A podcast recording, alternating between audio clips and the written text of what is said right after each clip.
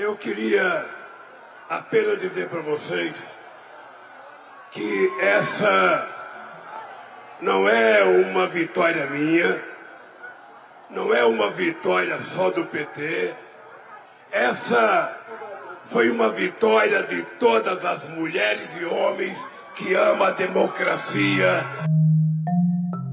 Eu tenho que agradecer a cada pessoa que me ajudou nessa campanha. A senadora que foi candidata a presidenta, Simone Tebet, uma companheira de muito valor. Parabéns, povo brasileiro, vocês fizeram história. Vocês recuperaram a democracia no Brasil, a verdade e a vida contra o negacionismo. A nossa senadora do estado do Maranhão, a Lisiane, foi outra companheira muito dedicada nessa campanha. Tem figuras muito importantes nessa campanha. Vitória nas ruas, nas urnas, nas redes. Está conosco o deputado Márcio Macedo, deputado Emílio Souza, que está aqui, nosso companheiro de São Paulo, deputado Padilha, que está aqui também junto com a gente. Prazer, o Aloysio Mercadante, que está aqui conosco. Também está presente conosco a presidenta Dilma Rousseff. Também está conosco aqui a nossa companheira Benedita da Silva. Esse senador Randolph do Amapá foi um guerreiro. Eu acho que a campanha do Haddad ela foi fundamental para a gente chegar até onde nós chegamos. Vamos à luta! Vamos ajudar a reconstruir esse Brasil!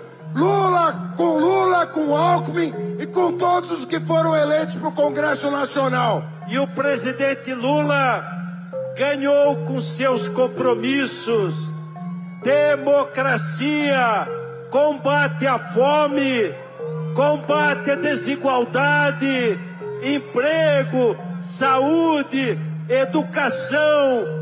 Conte conosco, presidente Lula, para ajudá-lo e a nossa companheira Marina Silva, que todos vocês conhecem, foi outra guerreira. Eu me sinto muito feliz de poder contribuir com o debate, com a agenda. Tudo isso é um desafio que vai estar posto e que o presidente Lula vai ter toda a liberdade de compor a sua equipe, fazendo inclusive aquilo que ele falou, né? Ele falou: olha, quem ganhou essa eleição, claro que tem a força dele, do partido, do seu leque de aliança, né? mas foi um movimento né, de diferentes partidos e diferentes setores da sociedade. Isso não pode se perder. Esse movimento não pode ter sido só para a gente derrotar o Bolsonaro. Ministros e assessores estão pressionando o Bolsonaro não só a falar, a reconhecer a, a vitória de Lula, como também para também organizar exatamente o que vai acontecer nesse processo de transição. Até agora nós não tivemos nenhum contato do governo é, para que a gente pudesse é, iniciar tratativas. E se não houver esse contato até a finalização dessas 48 horas, nós vamos tentar um contato com a parte política do governo para saber como proceder. Da redação do G1, eu sou Renata Loprete e o assunto hoje são os primeiros passos da transição. Na segunda parte da minha conversa pós-eleitoral com o jornalista Thomas Trauman, pesquisador da FGV. Terça-feira, 1 de novembro. Thomas, primeiro um esclarecimento que ninguém pense que esta é simplesmente a segunda parte fraturada da conversa que nós tivemos na madrugada de segunda-feira.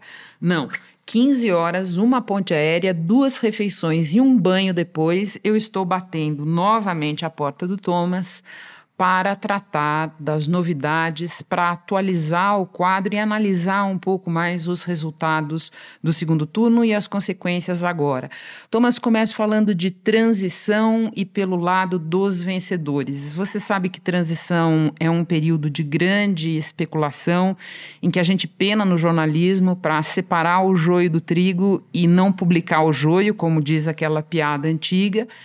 Mas já nesta segunda-feira circularam nomes como os de Geraldo Alckmin, vice-eleito, Gleice Hoffmann, é, presidente do PT, o ex-ministro Aloysio Mercadante como cotados para chefiar a equipe de transição é, pelo lado petista. Nós não vamos fazer bolsa de apostas aqui, isso serve para muito pouco. O que eu te peço é para nos sinalizar o que, que essas escolhas denotam sobre a própria transição e o futuro governo? O que, que a gente olha na transição e que permite a gente entender um pouco como vai ser ou não vai ser um governo? Oi, Renata. É, estamos aqui vivos. Muito bom. É, muito bem, né? Então vamos pensar o seguinte: eu acho muito, muito é, boa essa sua, sua análise para a gente conseguir imaginar o que que, quer dizer, eu vou voltar aqui à transição modelo que a gente teve, que foi a transição entre o governo Fernando Henrique e o, governo, o primeiro governo Lula, que, digamos, virou a, a, a, transição que a gente, que melhor funcionou, né? E o que que aquela transição dizia já de cara? Ela, primeiro, ela, o, Lula, na época, indicou o Palocci e não o Zé Disseu, como muita gente imaginava, o que já mostrava a importância que o Palocci teria no governo, e ela foi uma transição muito técnica, é, ela basicamente, ou seja, o, PT naquele momento ele juntou vários dos seus técnicos de vários governos, eh, de prefeituras, etc., com experiência administrativa, para é, coletar dados e não necessariamente que essas pessoas iam virar ministros posteriormente. Então, naquele momento, foi uma equipe é, muito para conseguir obter e coletar informações de como seria o governo que o PT iria é, receber. Eu duvido que essa transição agora seja tão pacífica, acho que é o contrário, mas eu acho que é, para as pessoas entenderem é, é, quer dizer, ou seja, que o governo comece funcionando já no dia 2 de janeiro. É, sobre as opções, eu acho que tem duas, duas alternativas muito claras.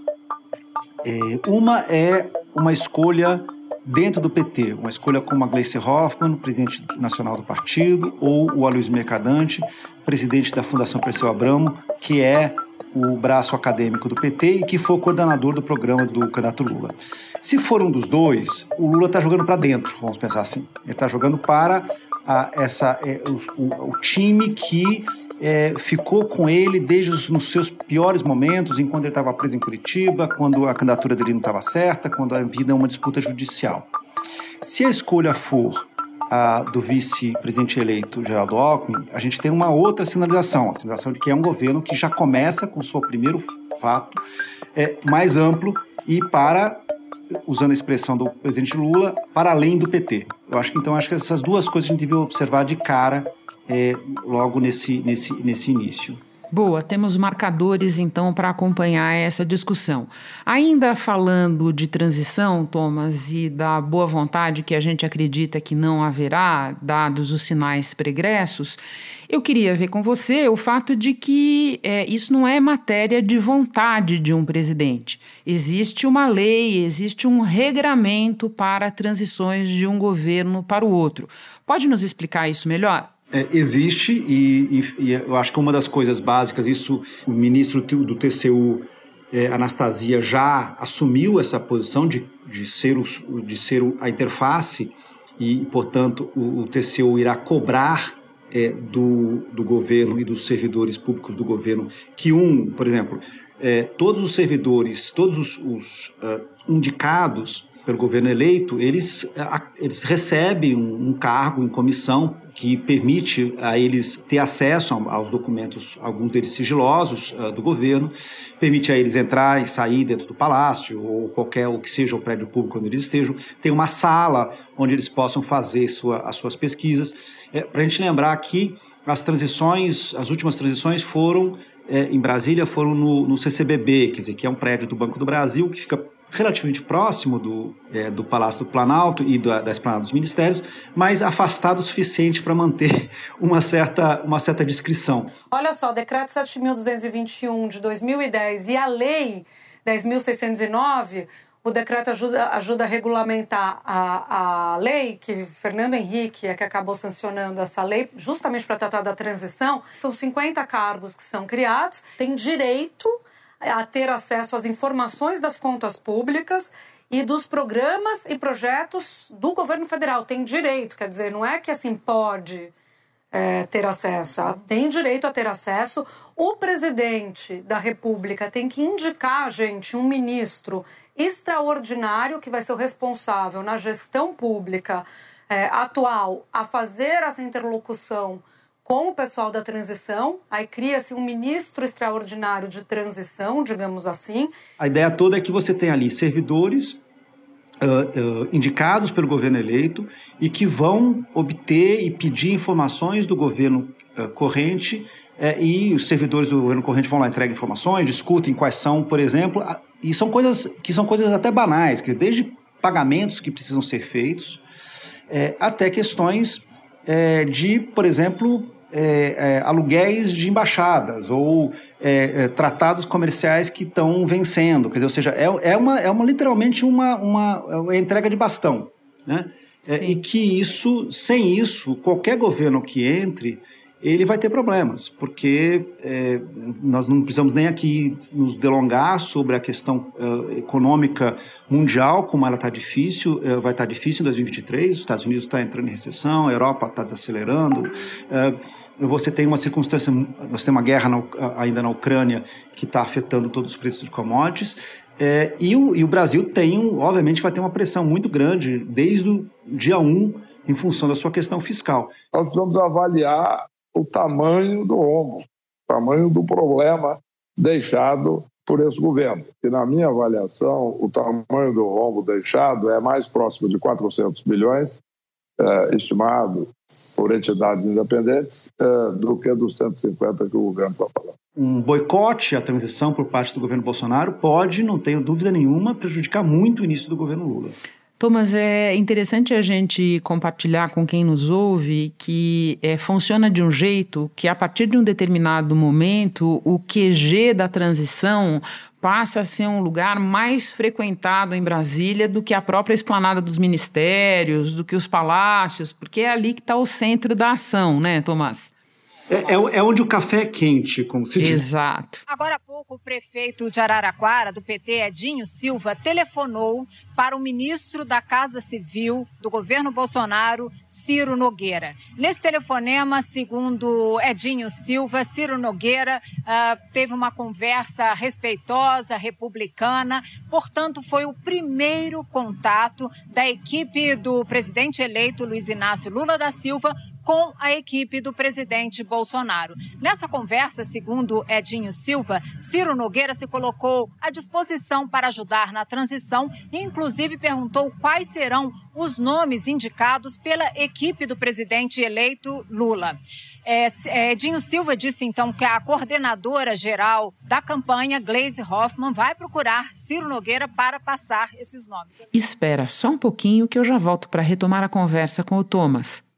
Com o C6 Bank, você está no topo da experiência que um banco pode te oferecer. Você tem tudo para sua vida financeira no mesmo app, no Brasil e no mundo todo a primeira conta global do país e atendimento personalizado, além de uma plataforma de investimentos em real e dólar com produtos exclusivos oferecidos pelo C6 em parceria com o JP Morgan Asset Management.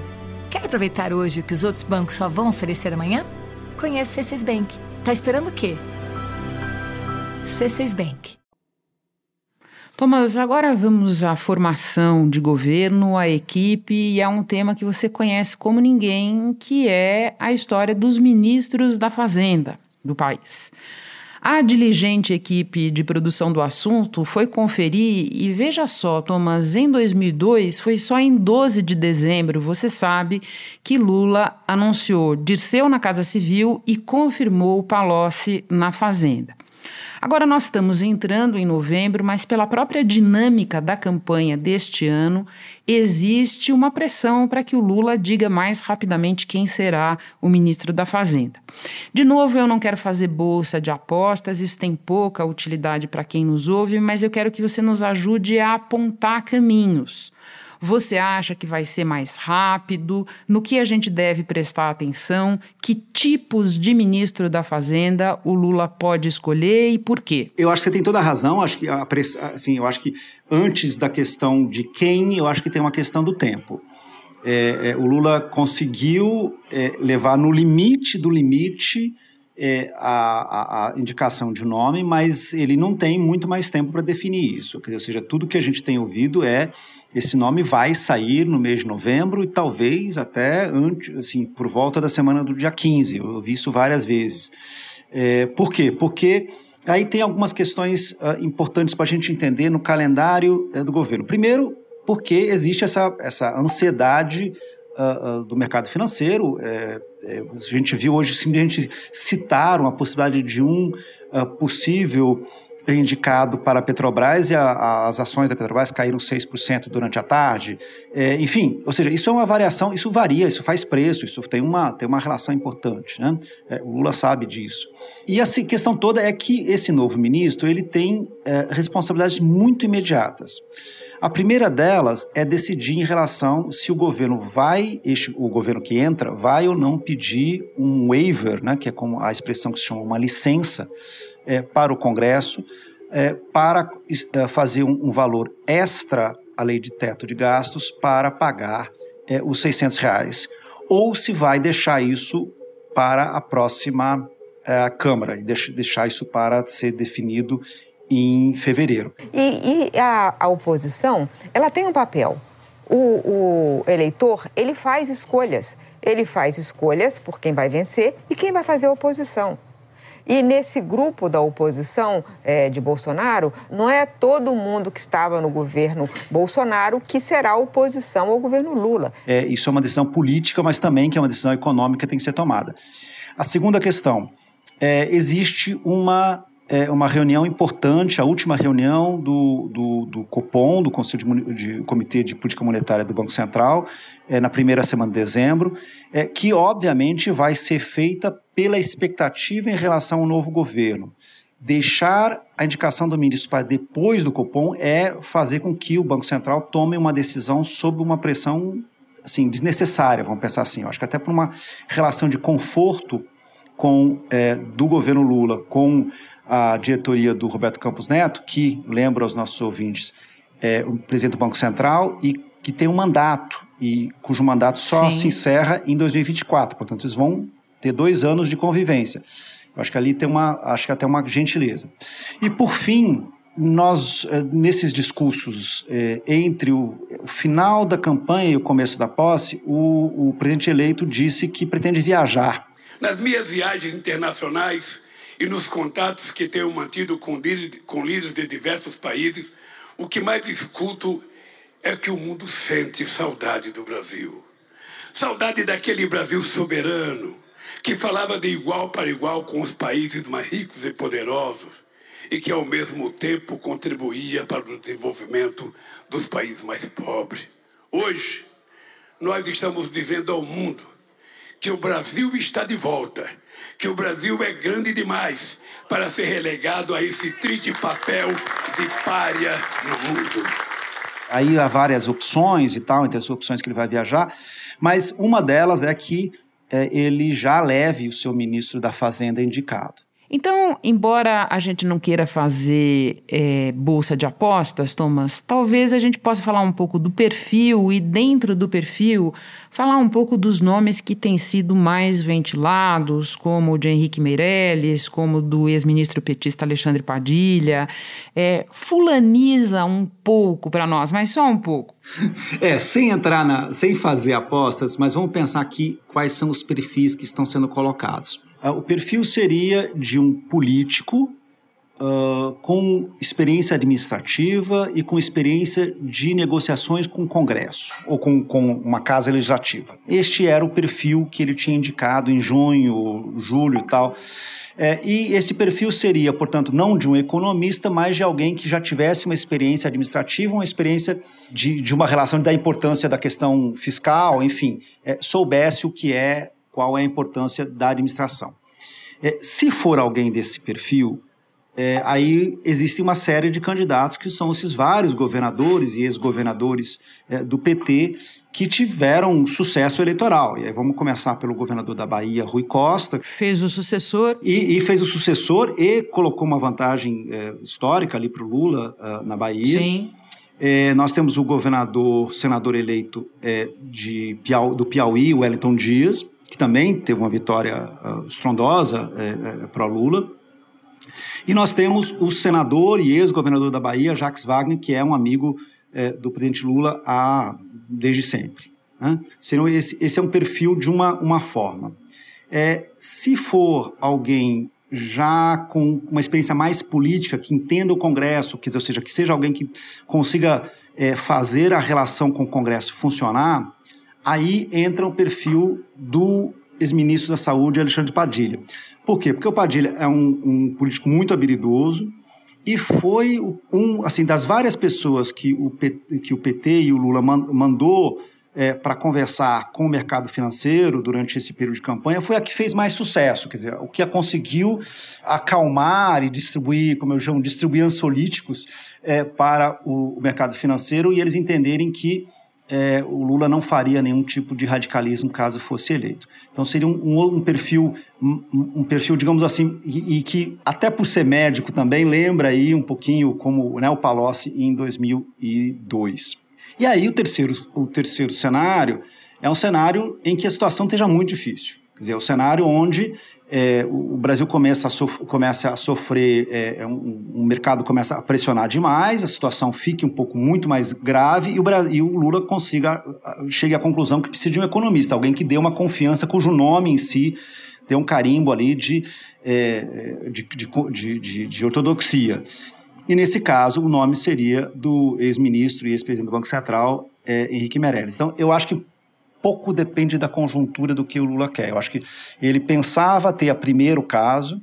Eu acho que talvez esse caso hoje não seja não tá, esteja tão claro na cabeça dele.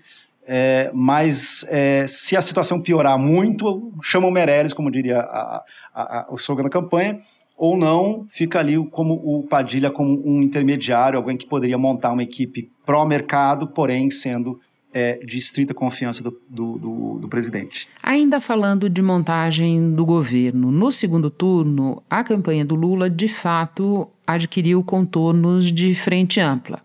E nós vimos nos agradecimentos, até falamos disso nos no episódio desta segunda-feira, é, a o papel dado, a, enfim, o destaque dado a Simone Tebet, a Marina Silva, Guilherme Bolos, nomeado ali na manifestação é, da Paulista e tal. Thomas, uma coisa é frente ampla em campanha, outra coisa é no governo.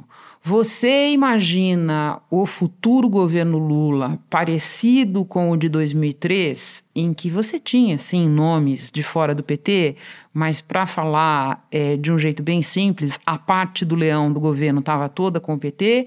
Ou você acha que desta vez terá que ser diferente porque as circunstâncias são outras? Eu acho que o indicado seria diferente. E eu acho que tem um, um para mim, uma coisa que é muito importante. Uh, é, que foi um, um tweet, nem foi uma declaração do Lula. Lula já tinha dito isso, mas ele escreveu. E aí é, é, ganha uma outra questão, que é o Lula, é, na última semana de campanha, ele declarou, ele escreveu que ele seria presidente de um mandato só. E por que, que eu digo que isso é importante? E eu, eu já dizia isso, não é importante para a campanha, não ganhou um voto, não mudou a opinião de ninguém. Porém, na formação do governo, isso permite que, por exemplo, uma candidata a, a uma ex-candidata a presidente, como foi a Simone Tebet, ou uma ex-candidata a presidente, que foi a Marina Silva, aceitem e tomem uma posição dentro é, do, do, Ministério sem achar que estão num projeto que é exclusivamente do PT e do Lula. Isso indica para mim, quer dizer, não só a declaração do Lula, ah, que né, vou, esse vai ser um governo para além do PT, mas também o fato de não, ele já anunciar que ele não será candidato à reeleição, eu acho que permite, uh, sugere que a gente tenha um governo uh, menos petista e mais amplo do que foi uh, o primeiro, especialmente o segundo governo Lula. Thomas, na resenha que fizemos com a tua ajuda do primeiro turno, nós dedicamos todo um episódio para entender a nova configuração da Câmara e de parte do Senado com a chegada do novo terço de senadores. Agora, para terminar, eu quero te ouvir um pouco sobre o mapa dos governadores eleitos do Brasil.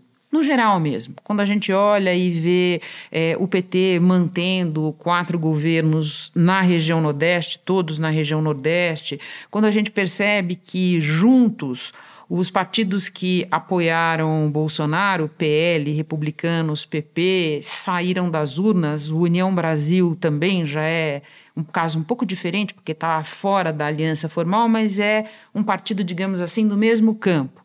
Esse pessoal saiu bem, tudo considerado, da eleição para governador. O que, que o mapa dos governos te diz? É, e como é que o Lula vai se relacionar com isso?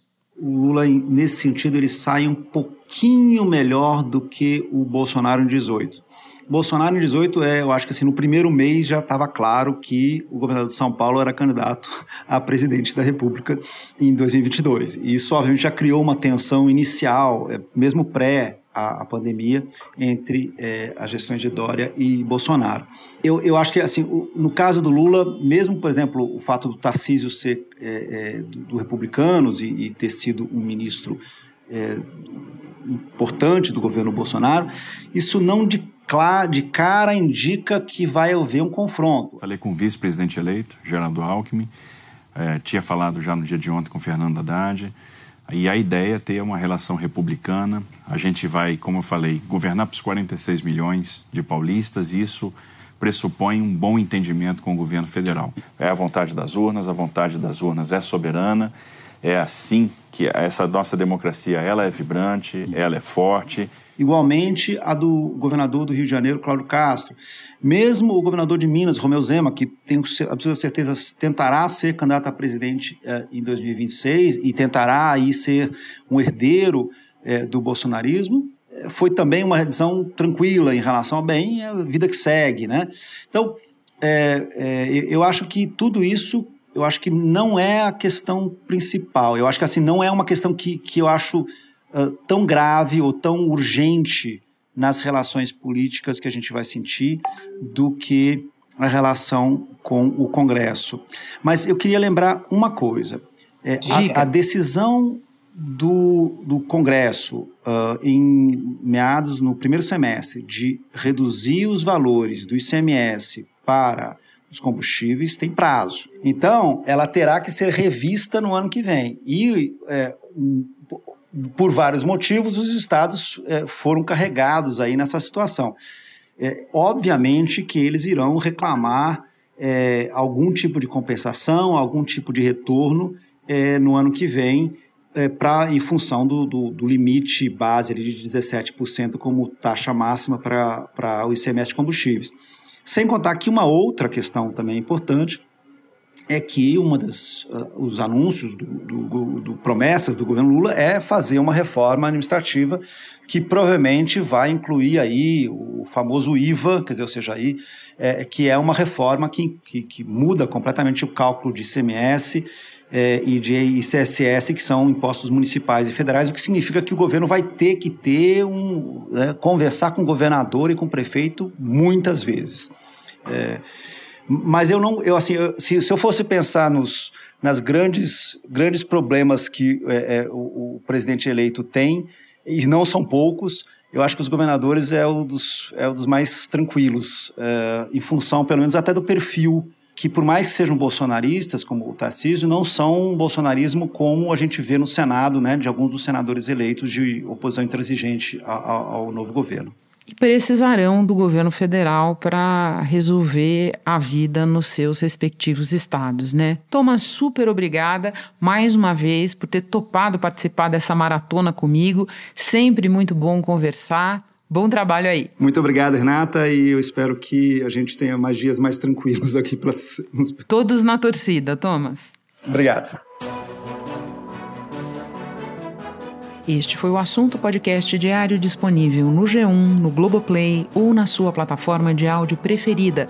Vale a pena seguir o podcast na Amazon ou no Spotify, assinar no Apple Podcasts, se inscrever no Google Podcasts ou no Castbox e favoritar na Deezer. Assim você recebe uma notificação sempre que tiver novo episódio. Eu sou Renata Loprete e fico por aqui. Até o próximo assunto.